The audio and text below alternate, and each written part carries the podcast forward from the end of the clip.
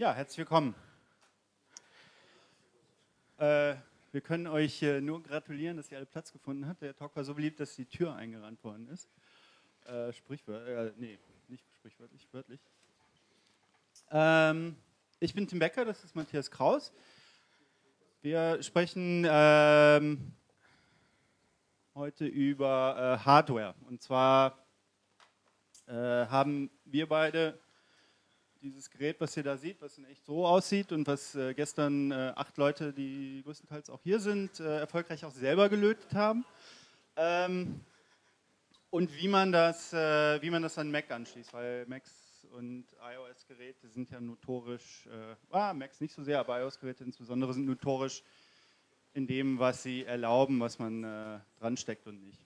wir werden nur kurz so ein bisschen so die Motivation, wie wir hier zu dieser Hardware gekommen sind, erzählen und dann drei, äh, drei Beispiele aufführen, wie man, wie man äh, mit ein bisschen ausgefallenen Mittel Hardware an so ein Gerät anschließen kann und, und Daten austauschen kann. Vielleicht eine, eine Bemerkung. Es geht nicht nur, ich meine, natürlich würden wir gerne, dass Sie alle dieses Gerät benutzen und so, aber es geht nicht nur um, um dieses Gerät, sondern es geht allgemein darum, äh, wie kriegt man eigene Hardware, wie kriegt man äh, andere Geräte, wie kriegt man es miteinander zu reden. Das wird auch in ähnlicher Form für Arduinos oder für Raspberries oder für irgendwelche anderen Sachen gehen. Äh, wir benutzen das, weil wir es cool finden und weil wir uns damit auskennen ist aber jetzt nicht ausschließlich auf dieses Ding, sondern äh, insbesondere als kleiner Hersteller, als kleiner Mensch, der Hardware hacken will, hat immer das Problem, ab einer Million Geräte ist das kein Problem, da kann man Apple fragen, die sind da sehr hilfbereit. Ähm, bei kleinen Stückzahlen ist man, muss man halt das nehmen, was da ist und darum geht es. Sorry, wollte ich nicht unterbrechen, nee, aber es ist so. ähm, das ist äh, Zoe, die äh, maßgeblich in der Entstehungsgeschichte von dem Eniki äh, beteiligt war. Äh, und zwar ist das die Tochter von einer Freundin von uns und die hat ihr Kind nicht nur Zoe, sondern alle praktischen Bedenken über ihn äh, ja, nicht unbedingt betrachtet und ihr Kind Zoe mit zwei Pünktchen auf dem E äh, genannt. Und dann ziemlich schnell gemerkt, das ist nicht tippbar auf irgendeiner Tastatur. Ähm, das hat Matthias äh, schlaflose Nächte bereitet. Äh, und er hat ihr dann zum Geburtstag eine Tastatur mit einer Taste äh, gebastelt, die man einfach anschließen kann und dann das E tippen kann. Äh, das war einfach so eine, so eine rudimentäre äh, Hardware, die, die wirklich in der Küche selber gebaut war. Ähm, aber wir haben direkt äh, das Marktpotenzial erkannt und gedacht, wow, wenn irgendwie wir dieses Ding äh, als äh, so Lorem Ipsum Tastatur äh, machen würden, dann könnten wir an Grafikern irgendwie uns dumm und dämlich verdienen, weil die sich das alle gegenseitig schenken würden. Äh, haben dann aber gemerkt, dass so Consumer Hardware zu bauen und zu vermarkten ist so ein bisschen ähm, macht keinen Spaß. Und ähm, haben dann allerdings, äh, sind dann umgegangen, das als kleines Entwicklungsboard, so irgendwie grob vergleichbar äh, mit dem äh, Arduino zu machen.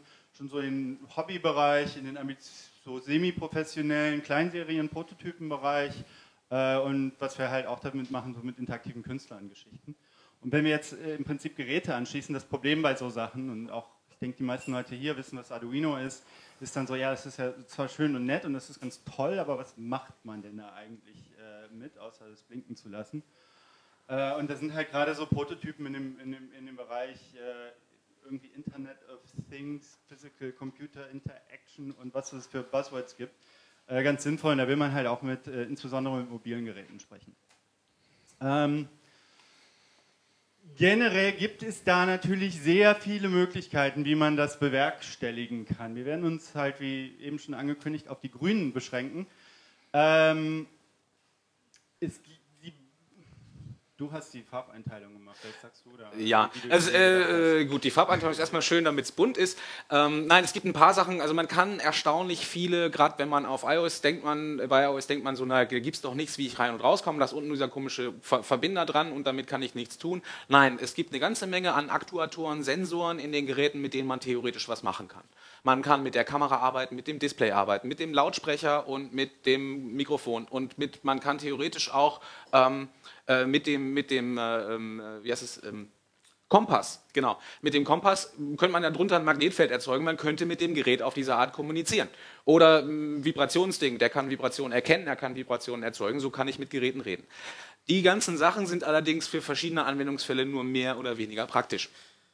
Also so eine hohe Bandbreite mit Vibration rauszukriegen, dürfte schwierig werden. Ähm, das ist die eine Seite. Äh, da gibt es aber auch, das heißt nicht, dass die alle, die rot sind, blöd sind dafür. Es gibt ja QR-Codes zum Beispiel. Da kann man mit Kamera und Display, kann man toll mit Geräten untereinander reden. Kann man vieles machen. Wir haben uns, zum Teil sind die unpraktisch, zum Teil haben wir sie heute einfach nicht, äh, nicht drin. Äh, und es gibt eine ganze Menge andere Schnittstellen, die sind jetzt hier blau gemacht. Ähm, die sind eigentlich für Kommunikation gedacht, aber viele von denen sind halt